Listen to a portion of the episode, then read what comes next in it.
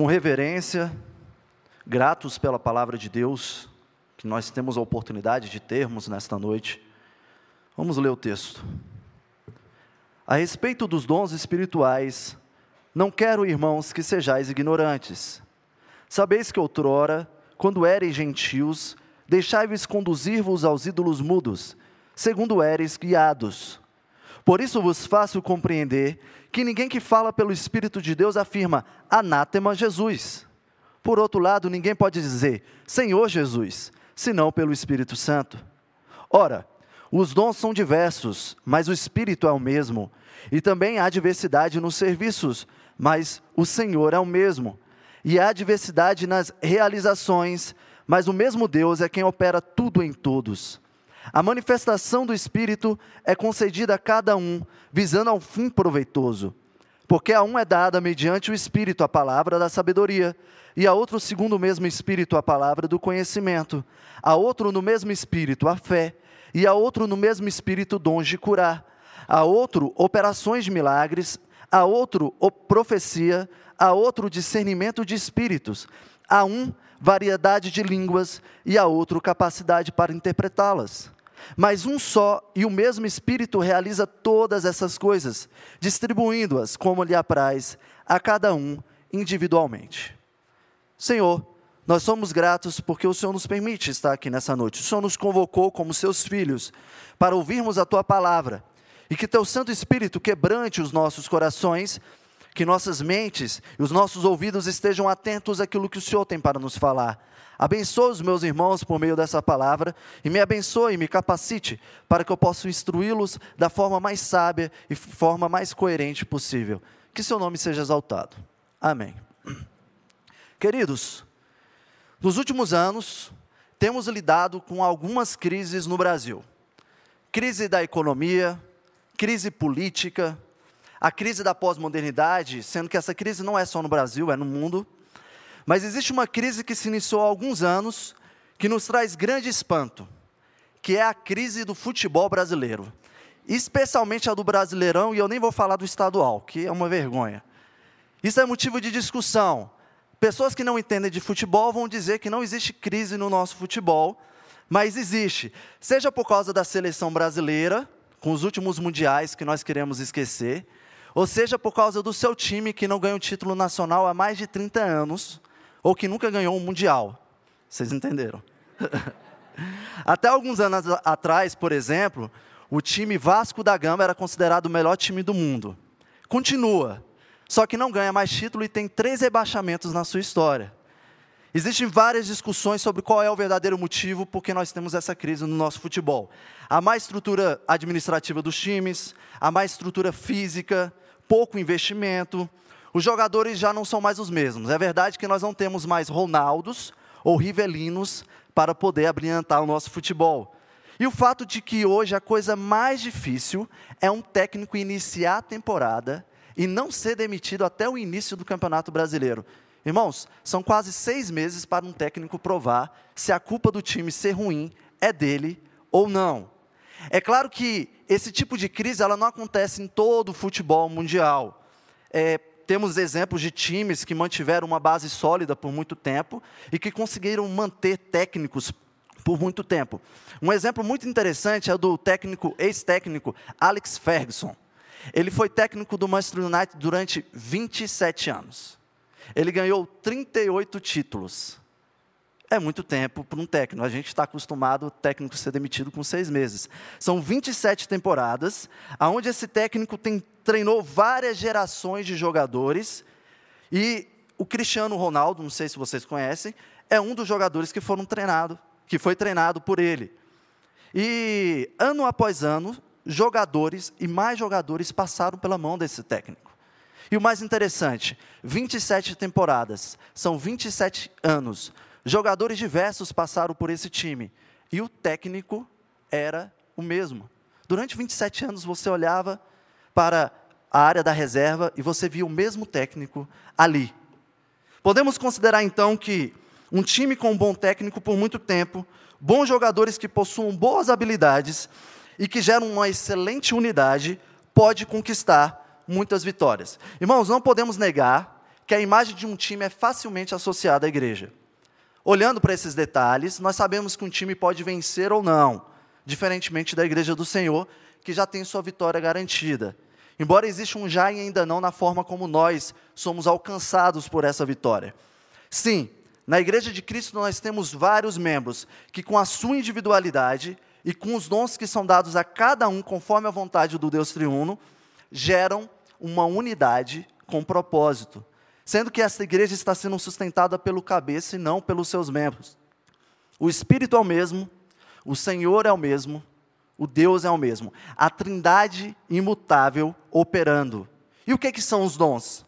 São manifestações da sua vontade, no seu devido tempo, para o seu devido propósito. Os dons importam e não podem ser negligenciados pela igreja. É a forma como Paulo inicia esse capítulo. Mas ainda muito mais ainda importante é quem concede e quem sustenta os dons. Deus é a fonte dos dons. E é o que veremos como Paulo desenvolve isso sobre o tema. Versículos de 1 a 3. A respeito dos dons espirituais, não quero, irmãos, que sejais ignorantes. Sabeis que outrora, quando eres gentios, deixai-vos conduzir-vos aos ídolos mudos, segundo eres guiados. Por isso vos faço compreender que ninguém que fala pelo Espírito de Deus afirma anátema Jesus. Por outro lado, ninguém pode dizer Senhor Jesus, senão pelo Espírito Santo.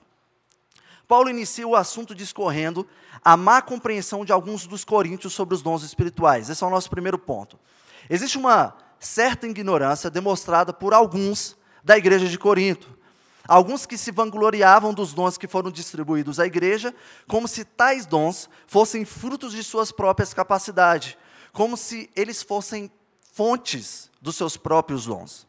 E que provavelmente se achavam mais espirituais por ostentarem os seus dons. Paulo está deixando claro que essa parte da igreja de Corinto não está entendendo quem era a fonte, a forma como os dons eram distribuídos e qual era o propósito dos dons para a igreja. Por isso, Paulo traz à memória deles é, qual é o estado que eles se encontravam antes de serem salvos. Eles se encontravam como gentios. O que, que Paulo fala no versículo 2? Sabeis que outrora, quando eres gentios, deixai-vos conduzir-vos aos ídolos mundos segundo eres guiados. Paulo está dizendo o seguinte por meio de uma pergunta: Vocês se esqueceram que eram gentios? Que adoravam a imagem mudas e que eram orientados pelo silêncio e incapacidade de tais ídolos? Vocês viviam numa profunda cegueira da mente, seus corações não conseguiam discernir o que era verdadeiramente bom, e jamais seriam capazes de, por meio de suas forças, buscar a Deus. E aqui nós somos lembrados do que Paulo fala lá em Efésios 2, sobre essa distinção que ele fala sobre a condição de gentios para a nova condição de novo nascimento. Ele, ele vos deu vida, estando vós mortos nos vossos delitos e pecados, nos quais andaste outrora, segundo o curso deste mundo, segundo o príncipe da potestade do ar, no espírito que agora atua nos filhos da desobediência, entre os quais também todos nós andamos outrora, segundo as inclinações da nossa carne, fazendo a vontade da carne e dos pensamentos, e éramos por natureza filhos da ira, como também os demais. Mas Deus, sendo rico em misericórdia por causa do grande amor que nos amou, e estando nós mortos em nossos delitos, nos deu vida juntamente com Cristo. Pela graça, sois salvos. A condição transformada de gentios para filhos de Deus é uma condição que depende da obra de Cristo em nosso lugar. Pela graça sois salvos, e tudo aquilo que flui da salvação, tudo aquilo que é continuidade da salvação que nos foi dada, também é dada por Deus. Nós jamais seríamos capazes de buscar isso, e a sua graça continua a atuar em nossas vidas em tudo que temos. Tudo que nós temos, nós temos porque Deus nos deu. Paulo lembra aos coríntios que nada é possível no reino espiritual a partir de nós mesmos. Até mesmo o confessar a Cristo só é possível se o Espírito estiver em nós. É o versículo 3.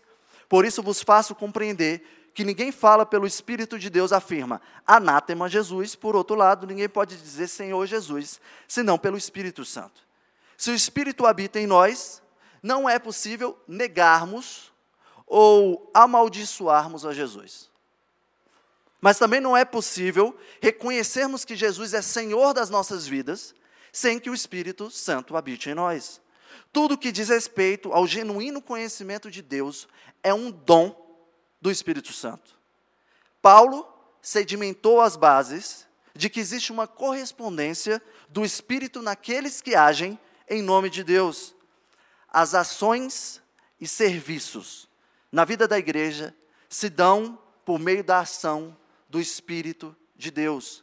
Nada é possível por meio da nossa ação sem que antes seja uma ação da vontade de Deus e que o Espírito Santo atue por meio de nós. E a quem o Espírito concede os dons? Esse é o nosso segundo ponto, versículo 11. Mas um só e o mesmo Espírito realiza todas essas coisas, distribuindo-as como lhe apraz a cada um individualmente. Interessante a forma como Paulo apresenta a distribuição dos dons. Primeiro, são distribuídos pelo Espírito conforme lhe apraz são distribuídos pelo Espírito conforme a vontade do Espírito. E segundo, a cada um individualmente. Significa que existe uma individualidade na forma como os dons são distribuídos. Precisamos entender que essa individualidade não se trata de separatismo ou isolamento. Quando a gente trata dessa individualidade, ninguém está dizendo, é, você está se tornando separado por causa dos seus dons, ou por causa dos seus dons, você deve se isolar. Mas se trata, sim, de diferenciações de um corpo com vários membros que são distintos, porém conectados ao mesmo Senhor. Com isso, entendemos que o Espírito concede dons para a igreja de Cristo por meio dos seus membros individualmente. A individualidade dos dons acontece na unidade do corpo, Cada um foi criado para um propósito específico, com características e personalidades específicas, com um contexto e família específica. Mas para que todos sejam parte do mesmo corpo, todos receberam o mesmo dom o dom da salvação. Este dom foi concedido por meio da fé, e esta foi concedida por meio do próprio Deus. Isso quer dizer que os dons espirituais são dados àqueles que foram alcançados pelo novo nascimento. Aqueles que foram transformados, esses são alcançados pelos dons distribuídos pelo Espírito Santo. Mas também precisamos entender que todos os homens nascem com habilidades naturais, que é o que por vezes nós entendemos como talentos. Todo ser humano é dotado por habilidades concedidas por Deus. Por isso nós precisamos ter um certo cuidado quando nós é, entendemos talentos e dons espirituais. Na lista de dons espirituais descritas no Novo Testamento, nós temos dons espirituais que se coincidem com habilidades naturais daqueles que recebem tais dons. Sendo que essas habilidades também foram dadas por Deus. Temos dons espirituais que são dados extraordinariamente, e temos dons espirituais que são dados ordinariamente em conformidade com o receptor dos dons, a partir de quem são e da forma como foram criados, com o propósito para o qual foram criados. Por exemplo, Paulo, em Gálatas, no, no capítulo 1, no versículo 15 e 16, ele declara que foi dotado para pregar desde antes do seu nascimento. Esse dom ele não foi exercido por Paulo plenamente até um determinado momento. Mas sem dúvida, Paulo ele pregava e ele ensinava por meio desse dom, por meio dessa habilidade que havia sido é, concedida a ele. Mas sua pregação e o seu ensino recebeu uma nova dimensão, recebeu uma dimensão espiritual. Como diz Fred Zespel, ele tinha o dom, talento, desde o começo. Ele se tornou espiritual quando ele se tornou espiritual. Um homem espiritual é um cristão.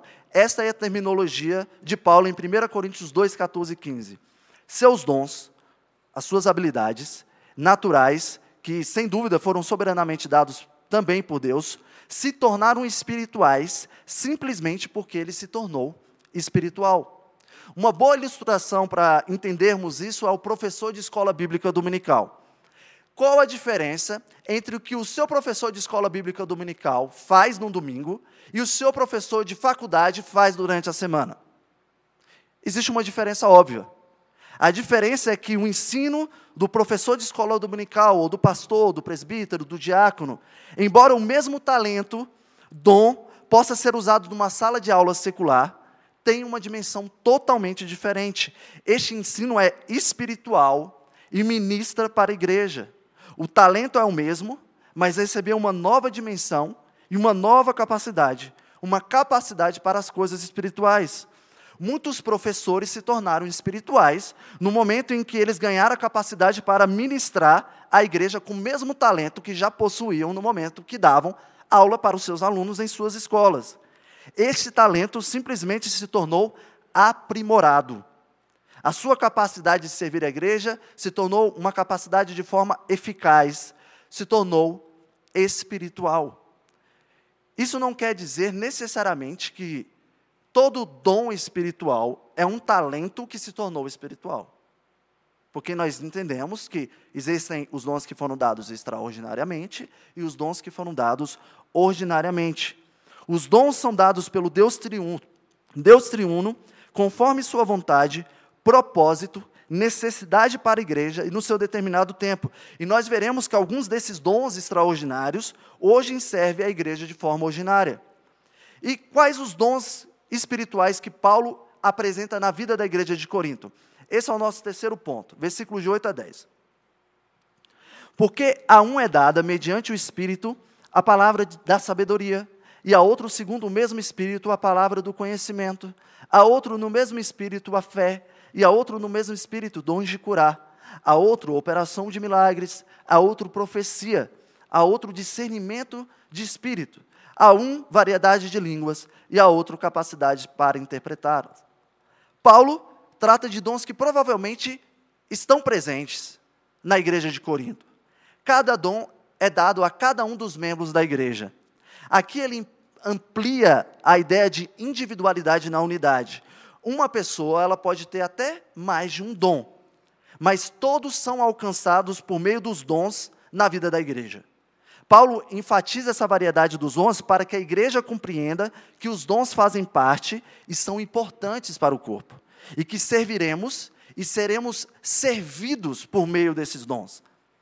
Isso significa que não é permitido um isolamento por considerar o seu dom maior ou por considerar o seu dom melhor. E também nós somos lembrados da necessidade de vivermos esses dons no meio da igreja. O que, que Hebreus 10, 25 diz? Não, deixam, não deixemos de congregar-nos, como é costume de alguns. Antes, façamos ademoestações, e tanto mais quanto vedes que o dia se aproxima. De quem você se lembra? Desigrejados.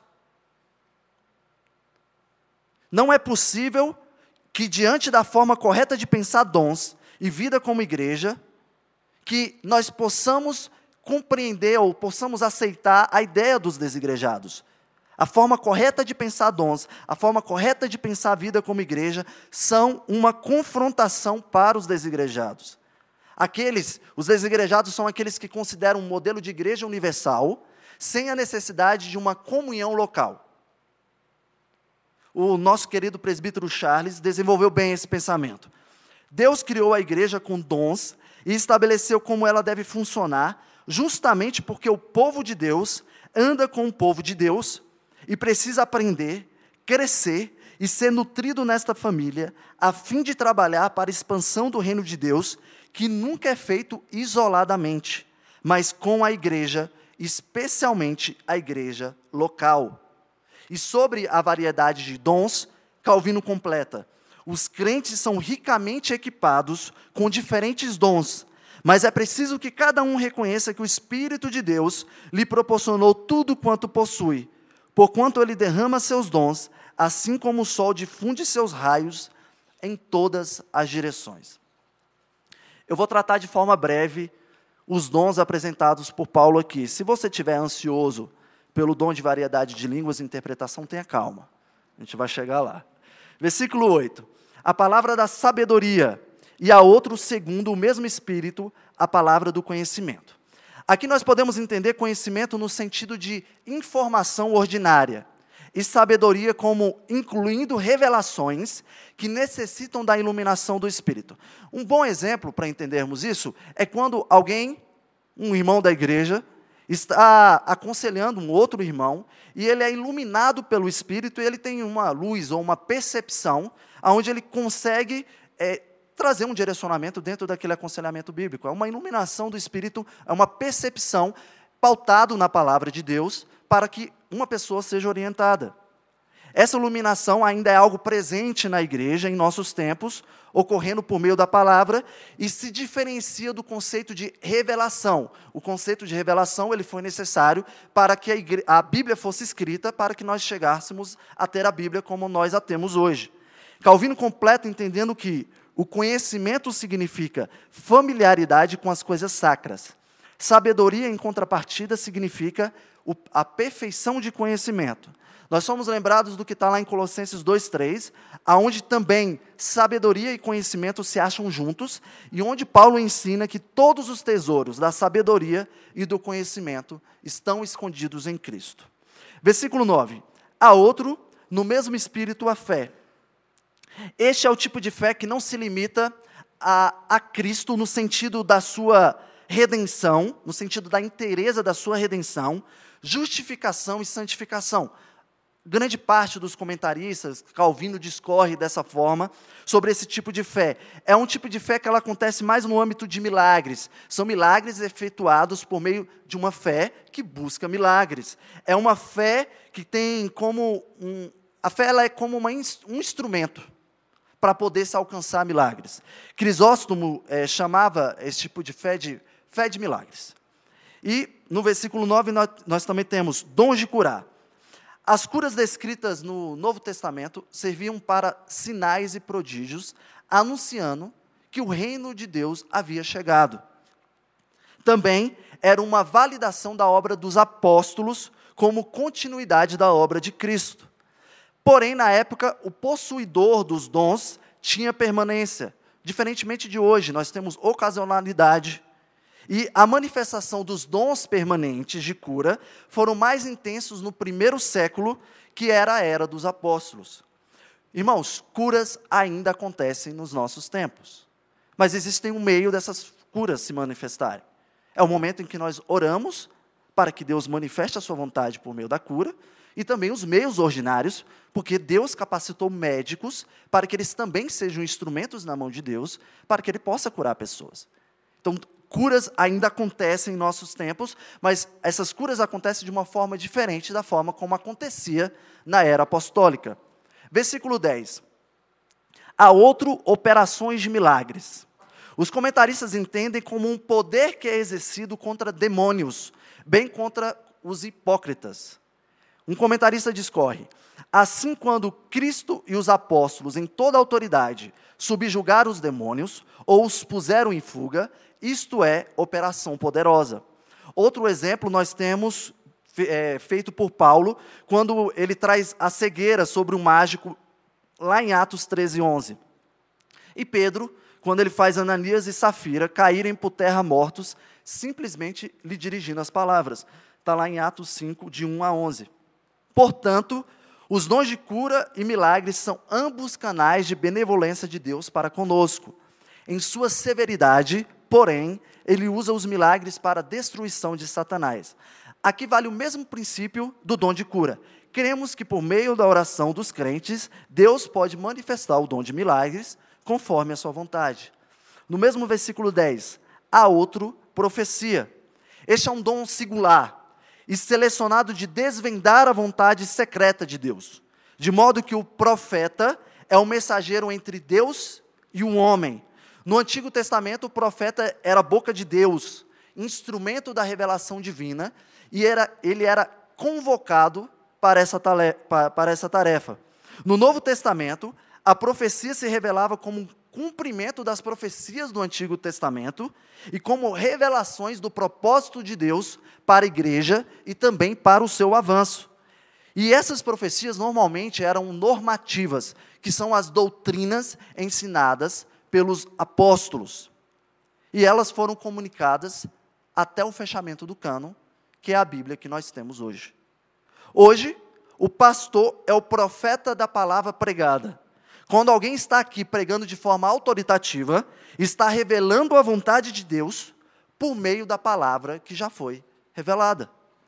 No mesmo versículo 10, há outro discernimento de espírito. Os comentaristas entendem como uma clareza de percepção e formar juízo quanto aos que professavam ser de Cristo. Não se trata de uma sabedoria natural pela qual nós somos regulados para julgar, a, a capacidade natural que nós temos para discernir certas questões da vida. Possivelmente também era uma iluminação especial com que alguns eram dotados pelo dom divino, um juízo espiritual. E, por fim, a um, variedade de línguas, e a outro, capacidade para interpretá-las. Vocês não ignoraram o que eu falei antes, né? Todos os dons anteriores têm muita importância, assim como esse dom também tem importância. Porém, é, nós damos uma certa atenção pela forma como esse dom é entendido. Irmãos, não é, não é complicado entendermos o que Paulo está falando aqui, se nós fizermos uma análise coerente, fiel aos textos e em conformidade com todas as vezes que o falar em línguas é apresentado no Novo Testamento. Assim como em Atos, a variedade de línguas se trata de línguas estrangeiras. Muito interessante a espiritualidade envolvida no fato de que pessoas eram dotadas da capacidade de falar outras línguas que não eram sua língua materna.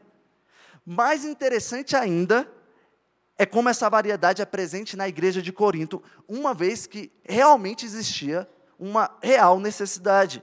Nós não podemos nos esquecer que a cidade de Corinto era uma cidade de grande movimento. Corinto tinha dois portos e era um local de passagem de vários estrangeiros. Seria muito comum para a igreja de Corinto receber estrangeiros na sua igreja. E ali Deus levantar pessoas para que sua mensagem fosse anunciada e comunicada para os estrangeiros. E, consequentemente, tinha intérpretes. Os intérpretes serviam para que, assim, os ouvintes naturais de Corinto pudessem entender o que estava sendo dito para os estrangeiros e para que aquele que falasse em outra língua também entendesse. Uma forma de entendermos o dom de variedades de línguas em uma condição espiritual em nossos tempos, nos tempos de hoje, é olharmos para o trabalho missionário do Aurélio e da Letícia. Esses, esses irmãos são missionários, são ajudados pela nossa igreja, e eles têm um trabalho desenvolvido na Associação Linguística Evangelística Missionária, que é conhecida como ALEM. Ali, eles traduzem a Bíblia para os índios Tembé. Eles estão sendo dotados e capacitados para esse serviço por meio do Espírito Santo.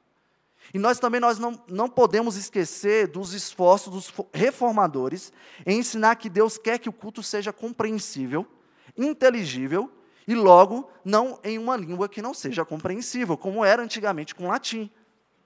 Deus orienta, Deus edifica a sua igreja por meio da instrução e do entendimento. Não por linguagem incompreensível ou por experiências estáticas que muitos procuram. Uma experiência não pode se tornar o orientador da igreja, mas sim a palavra revelada por Deus e compreensível por meio da ação do Espírito Santo. No capítulo 14, é, será tratado sobre o termo estranho, que algumas traduções utilizam quando aparece línguas estranhas. O melhor seria o uso do termo incomum. Afinal, uma língua não materna, ela pode ser incomum. Como o presbítero Charles já disse uma vez, Deus espera que todos possam dizer amém, que assim seja, como resultado de uma verdadeira compreensão. O resultado natural daquilo que vocês irão fazer, a conclusão, a conclusão ou durante a, a, pregação que eu estou aqui agora, o que, que vocês estão fazendo? Há um processo de confirmação. Há um processo onde vocês estão, amém, que assim seja. Por quê? Porque vocês estão entendendo aquilo que está sendo dito. Queridos, não se trata de uma lista exaustiva. Temos mais outras quatro listas no Novo Testamento tratando sobre dons espirituais.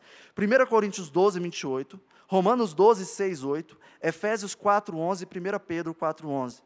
E nós sabemos que Deus tem atuado na vida da igreja hoje por meio destes dons. E qual é o propósito dos dons? Esse é o nosso quarto ponto. Versículo 7. A manifestação do Espírito é concedida a cada um visando a um fim proveitoso. Manifestação trata-se sobre tornar-se visível os serviços na vida dos outros. Aqui é destruída a ideia de que o fim dos dons seja para qualquer tipo de ostentação. O fim profeitoso que se dá pela manifestação do Espírito nos dons alcança todo o corpo de Cristo. A unidade é o fim proveitoso dos dons dados a cada um. O corpo de Cristo é beneficiado pelo serviço em amor e o nome de Cristo é glorificado. Um dos propósitos dos dons foi que no início da igreja do Novo Testamento, os dons foram e ainda são, de fato, de extrema importância para o avanço e expansão da igreja na terra.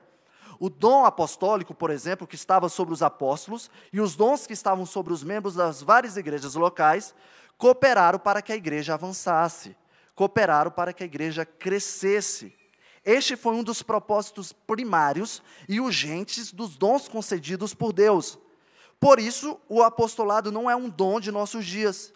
Se o apostolado, fosse um dom dos nossos dias, a Bíblia continuaria a ser escrita. Os dons também foram exercidos na condição de dons espirituais na igreja, visando também principalmente contar a história da glória de Cristo na salvação do seu povo. Por isso, diz: quando ele subiu às alturas, levou cativo o cativeiro e concedeu dons aos homens. Efésios 4:8. Os, os dons também caracterizam a presença do reino de Cristo no mundo através da sua igreja. Cristo se faz presente na sua igreja e os dons caracterizam a sua presença. Os dons equipam a igreja para realizar seu ministério até que Cristo retorne. 1 Coríntios 1, 7. De maneira que não vos falte nenhum dom, aguardando vós a revelação de nosso Senhor Jesus Cristo. Os dons também nos dão uma antevisão da era por vir, enchendo-nos de esperança. 1 Coríntios 13, 12. Agora vemos como espelho, obscuramente, então veremos face a face. Os dons, como eu já disse, geram unidade. As atividades da igreja não cabem a membros isolados, mas a todos, a todos os membros, a cada um cumprindo aquilo que deve ser cumprido, reconhecendo que Cristo é a cabeça e que Cristo tem dado os instrumentos necessários para o seu corpo. Os dons também geram mutualidade, que enfatiza a interdependência e a harmonia dos diferentes membros do único corpo. O Novo Testamento apresenta o conceito de mutualidade com as expressões uns aos outros ou mutuamente. Os dons, conforme a descrição em Efésios 4, 7 e 16, de que uma igreja diaconal que serve por meio dos dons possui as seguintes características: dons para aperfeiçoamento ao serviço, edificação do corpo de Cristo, unidade da fé e do amor, maturidade e conformidade a Cristo, a perfeita varonidade, com o objetivo de é, chegarmos a uma maturidade em Cristo que redunda em glória a Ele, e os dons também geram estabilidade doutrinária e refutação do erro. E nós também temos na nossa confissão de fé uma ajuda para entendermos o propósito dos dons. Quando a confissão de fé fala da igreja, lá no capítulo 25, ela diz o seguinte: A esta igreja católica, que significa igreja universal, visando de, visível de Cristo, deu o um ministério, os oráculos e as ordenanças de Deus para congregamento e aperfeiçoamento dos santos nesta vida, até o fim do mundo, e pela sua própria presença e pelo seu espírito, os torna eficazes para esse fim, segundo a sua promessa.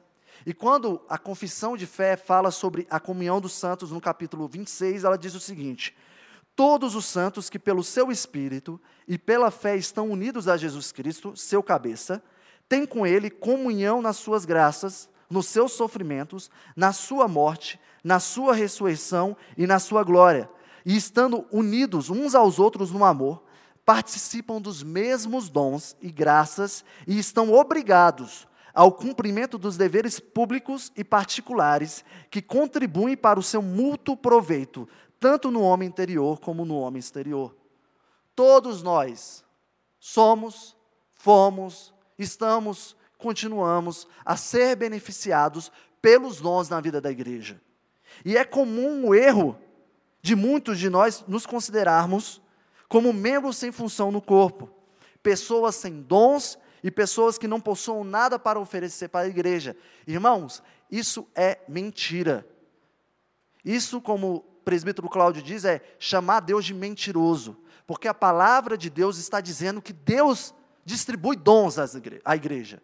E nós precisamos confiar que todos nós, todos vocês que estão sentados aqui, foram dotados por dons dados por Deus. Todos nós que fomos chamados para sermos parte da igreja, todos nós que fomos convocados para nos tornarmos membros do corpo, temos habilidades, dons dados por Deus. Nós podemos entender a forma como os dons se manifestam por meio da forma de servir na igreja de duas formas. O serviço, ele pode ser executado por meio de atividades estabelecidas na comunidade local, como uma ação dos seus dons. São as atividades que nós temos. SAP, você tem atividade da mesa de som, você tem atividade da segurança. É uma forma de você exercer dom e serviço na vida da igreja. Mas também o serviço pode ser uma forma de reação, quando nós entendemos nossa participação efetiva na vida da igreja. É quando nós servirmos por estarmos presentes com o que somos e com o que nós temos a oferecer. Sabe, irmão, quando você vai para o GF, a sua presença é um serviço para essa igreja. Quem você é, a forma como você se relaciona, é um serviço para essa igreja. A forma como você participa do discipulado feminino, a forma como você participa do discipulado masculino. Entendam, é necessário escala para participar dessas coisas? Não. E aí eu faço a pergunta: é necessário escala para servir em amor uns aos outros? Você não vai falar assim, bom, hoje eu vou colocar na escala quem eu vou servir em amor. O serviço é uma ação no qual nós nos apresentamos em amor, no qual nós oferecemos quem nós somos e no qual nós oferecemos aquilo que nós temos. Não se trata somente de uma escala, mas sim de uma relação de servir sendo servido. Todos temos com que servir e precisamos discernir como servir e aonde? Irmãos, eu gosto muito de futebol. Vocês perceberam que eu comecei a pregação com futebol, né? Eu fui criado com meu pai jogando futebol todos os sábados. Meu pai tem 68 anos, ele joga futebol até hoje, praticamente com as mesmas pessoas há mais de 40 anos.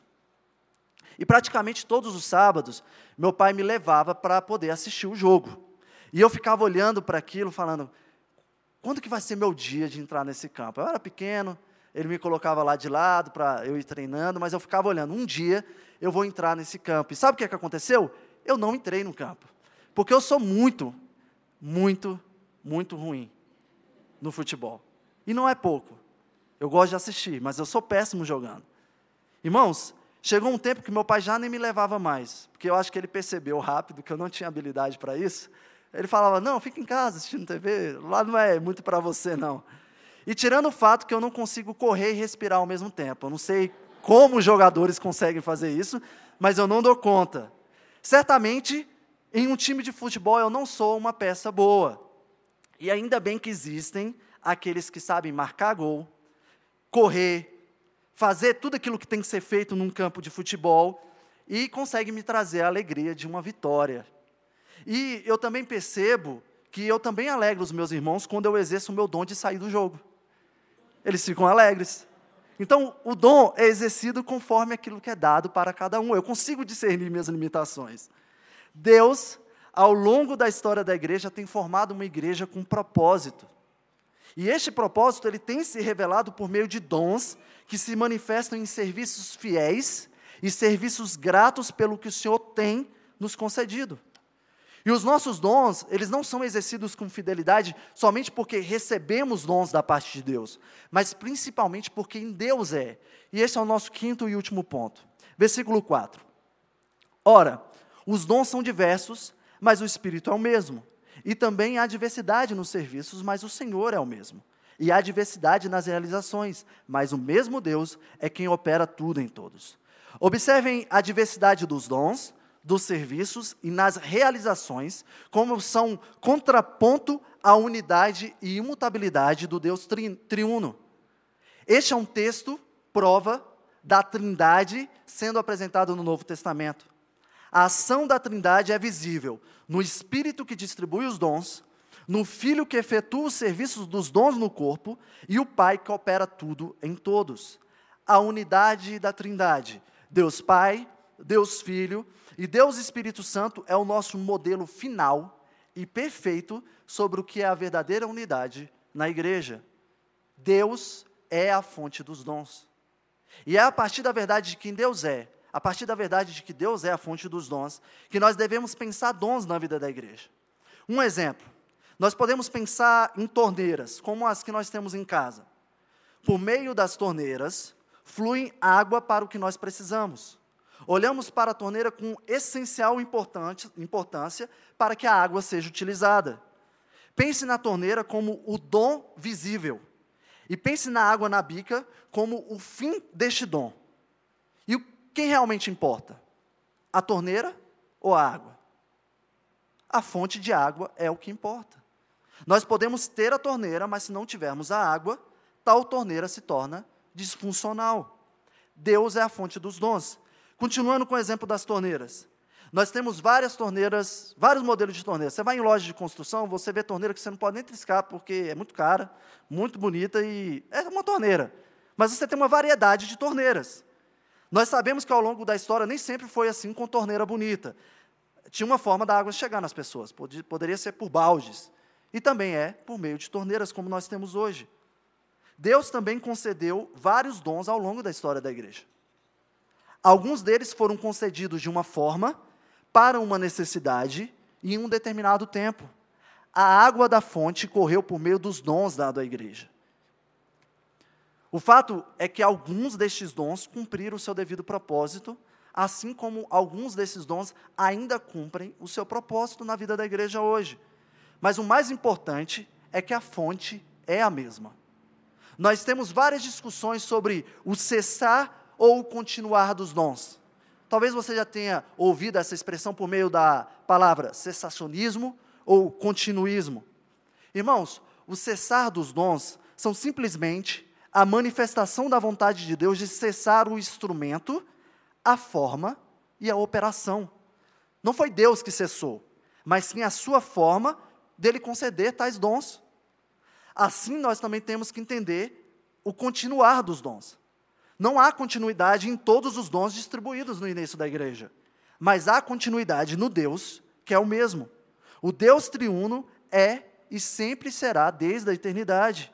O que importa não é necessariamente a continuidade dos dons, mas sim a imutabilidade daquele que concede tais dons. Deus é quem providencia tudo para a igreja. Nós não precisamos nos preocupar se o dom da cura ainda é concedido da forma que era, pois o Deus da cura é o mesmo. Deus é Deus poderoso e pode curar conforme a sua vontade. Nós não precisamos nos preocupar se o dom de milagres ainda é concedido da forma como ele era, pois o Deus de milagres é o mesmo. Ele já venceu todas as potestades. E assim nós poderíamos seguir com todos os dons. Os dons são manifestação de quem é o Deus triuno na vida da igreja. Irmão, descanse, porque a fonte é a mesma. Deus é o mesmo. Queridos, eu não sei vocês, mas eu me sinto como parte do melhor time que jamais existiu na Terra. Nós temos técnicos excelentes que realmente olhamos e dizemos: esse time só ganhou por causa do técnico. Mas nada se compara com o técnico que tem guiado a igreja em toda a sua história, o Espírito Santo. Existem homens no mundo, no mundo que são riquíssimos e que são donos de time de futebol. Mas o dono, o dono do time da igreja do Senhor é o dono de tudo. Aquele que providencia tudo para as nossas vidas, Deus Pai. Olhamos admirados para o que pode ser um grande jogador? O que nós podemos olhar admirados para uma referência de um time? Sim. Mas já notaram que no time do corpo da igreja, o único homem que nunca pecou não é só o melhor de todos, mas é o nosso cabeça. Podemos ficar felizes com um artilheiro que levou um país a ser campeão mundial? Sim. Mas quando olhamos para Cristo, vemos aquele que renunciou à sua glória para manifestar e cumprir a vontade do seu Pai, viveu e obedeceu em perfeição, cumpriu o seu propósito e sofreu em nosso lugar, morrendo em uma cruz, para levar o seu povo a uma vitória que nenhum de nós poderíamos conseguir alcançar. Todos os melhores jogadores deste mundo, com as suas melhores habilidades, no dia do Senhor se dobrarão diante do Rei da Glória. E é por meio do Rei da Glória, e é por causa dele, que se cumpriu e vem cumprindo o que nós lemos lá em Isaías 61. O Espírito do Senhor Deus está sobre mim, porque o Senhor me ungiu para pregar boas novas aos quebrantados, enviou-me a curar os quebrantados de coração, a proclamar libertação aos cativos e a pôr em liberdade os algemados, a pregoar o ano aceitável do Senhor e o dia da vingança do nosso Deus, a consolar todos os que choram, e a pôr sobre os que em Sião estão em luto uma coroa em vez de cinzas, óleo de alegria em vez de pranto, veste de louvor em vez de espírito angustiado, a fim de que se chamem carvalho de justiça, plantados pelo Senhor para a sua glória edificarão os lugares antigamente assolados, restaurarão os diante destruídos e renovarão as cidades arruinadas, destruídas de geração em geração. Estranhos se apresentarão e apacentarão os vossos rebanhos. Estrangeiros serão os vossos lavadores e os vossos vinhateiros. Mas vós sereis chamados sacerdotes do Senhor, e vos chamarão ministros do nosso Deus. Comerei as riquezas das nações e na sua glória vos gloriareis. Irmãos, nós somos parte do melhor time do mundo, porque Deus é a fonte. Vamos orar? Senhor, nós te louvamos porque tu és a fonte. Nós sabemos a forma como o Senhor tem sustentado a sua igreja, a forma como o Senhor tem concedido dons e a forma como o Senhor tem capacitado a cada um de nós para servirmos ao Senhor. Mas não fomos nós que trouxemos a igreja até aqui. Não fomos nós que sustentamos a igreja até aqui. Foi o Senhor, com o seu poder, com a sua glória e com a sua misericórdia. Nós somos gratos porque o Senhor é o mesmo. Nós somos gratos porque tu és imutável. Não há variedade ou sombra de dúvidas em ti, mas tu és fiel. E nós somos gratos e confiamos que a igreja venceu e vencerá por causa da tua fidelidade. Leva-nos, Pai, a servirmos uns aos outros, entendendo que os dons não são para ostentação, mas para que nós servi é, possamos servir em amor e em gratidão a quem Tu és. Nós oramos e te exaltamos, em nome de Jesus. Amém. Irmãos, vamos nos colocar em pé para cantarmos essa belíssima canção.